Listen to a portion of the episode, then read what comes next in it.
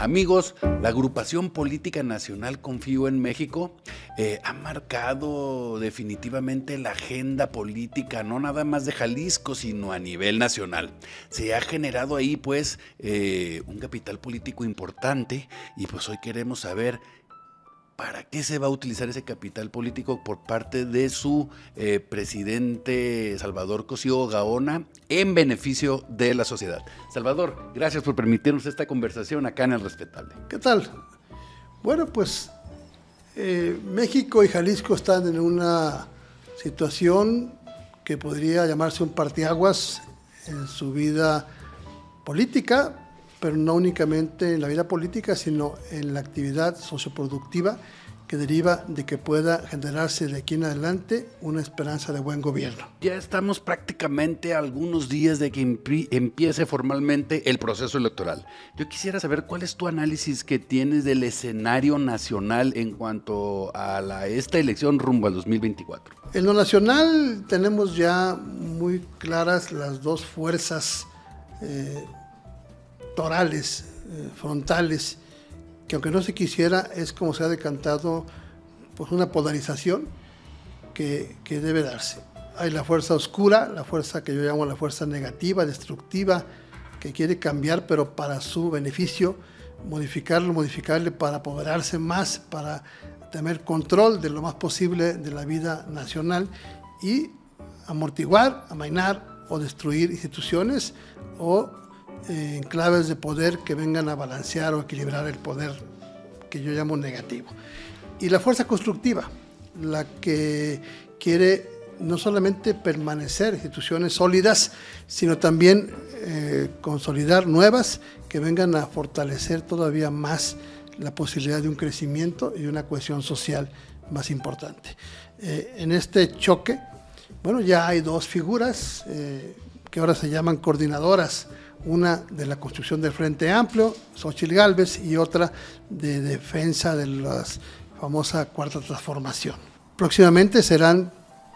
parte de un proceso de cada bloque de partidos, en donde serán ungidas formalmente como candidatas y empezará la parte normal legal de la campaña y donde empezaremos a ver propuestas serias, propuestas tangibles y la gente tendrá que tomarlas y decidir o está con la fuerza oscura o está con la fuerza productiva. Y luego viene pues un reflejo en lo que es la vida local y es donde entra Jalisco. Para dejarlo claro, la fuerza oscura te refieres a Morena y la fuerza, eh, la otra de enfrente, la clara, es la de Xochitl Galvez. Sí, la fuerza, la fuerza oscura, obviamente el, el, partido del gobierno,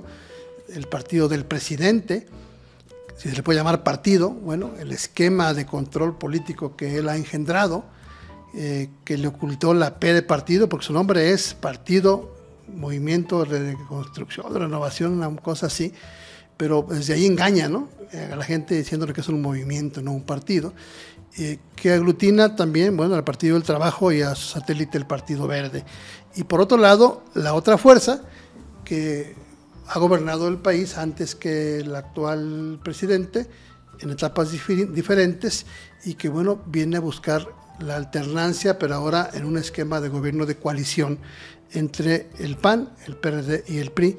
y, que debe reflejarse en un contraste de ideas, de propuestas que la gente debe elegir entre una cosa y otra. Pero debemos partir del hecho de que Morena está fuerte, es el candidato a vencer. La utilización de los recursos públicos, no solamente financieros, sino también de percepción, de disuasión, de extorsión, de, apretamiento, de todo lo que puede hacer un gobierno de la característica pues casi dictatorial como el que encabeza López Obrador, con la maquinaria férrea del Estado, la Fiscalía General de la República, la UIF y todo el, aparato, eh, y el recurso público también directamente. Y el esquema que, bueno, fue muy hábil el presidente López Obrador, hay que reconocerle esa pico largada de haber adelantado eh, los tiempos de tal manera que, bueno, su candidata, su eh, elegida para sucederlo, en su caso, a la cual ya le entregó el bastón de mando, pero no el mando en sí, este, pues ha tenido una, una, permanente presencia en el reflector desde hace cinco años y aún sin ser candidata formalmente lo sigue teniendo y, y esa parte hace que no haya nada de control en que los medios de comunicación eh, y todo lo que implica reflector tengan la equidad que genera ya una contienda entre aspirantes. Entonces sí, tiene una fuerza, ahí está. Y la otra es la fuerza social, la fuerza ciudadana que ha demostrado ser el motor en esta época eh, fundamental del otro aparato partidista, me refiero a PAN, PRI, PRD, y que pues no creo que sea jactancia decir que están fuertes como grupo, como cónclave adecuado de partido buscando el cambio hacia la normalidad, eh, basado en que tiene a los ciudadanos eh, convencidos de que son la mejor opción y esta simbiosis ha generado esta fortaleza, como se vio ya en muchas manifestaciones fuertes en la calle. Sin embargo, tengo la sensación de que ha bajado de intensidad el asunto de Xochitl Galvez, ¿no es así? Yo no lo veo así, yo veo que es una etapa eh, que debe tener como resultado el salir en el momento adecuado con un, con un planteamiento sólido, con una plataforma. Eh,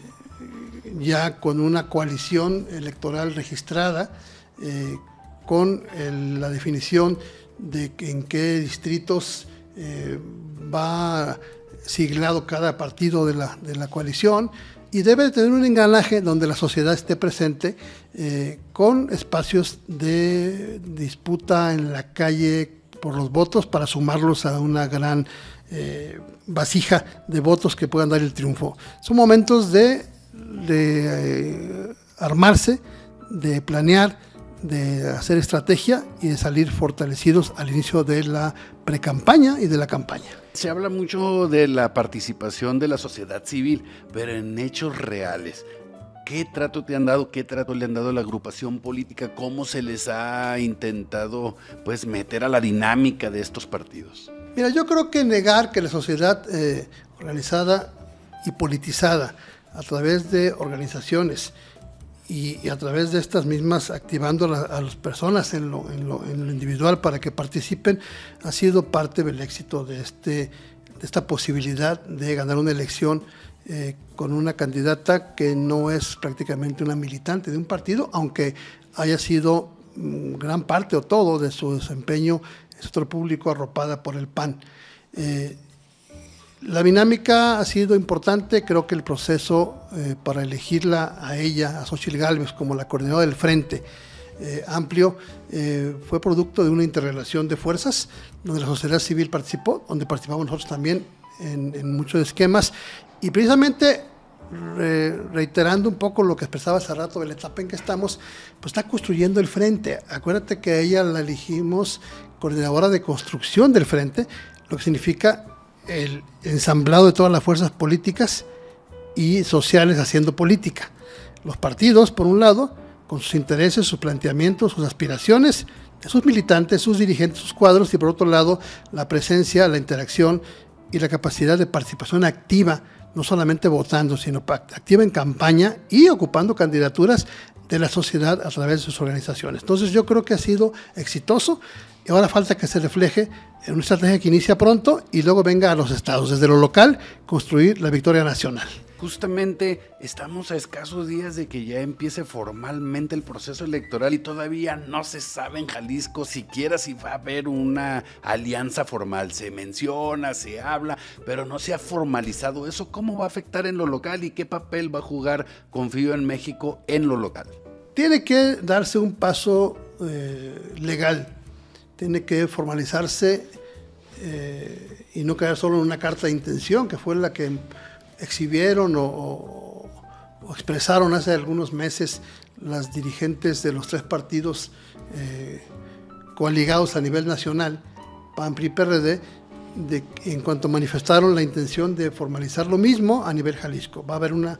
eh, definición, tiene que haberla pronto, de cómo será la coalición va por Jalisco o como le vayan a llamar electoralmente, tiene que registrarse. Y para ello tiene que haber una convocatoria a efecto de que queden las reglas claras de cómo los interesados en participar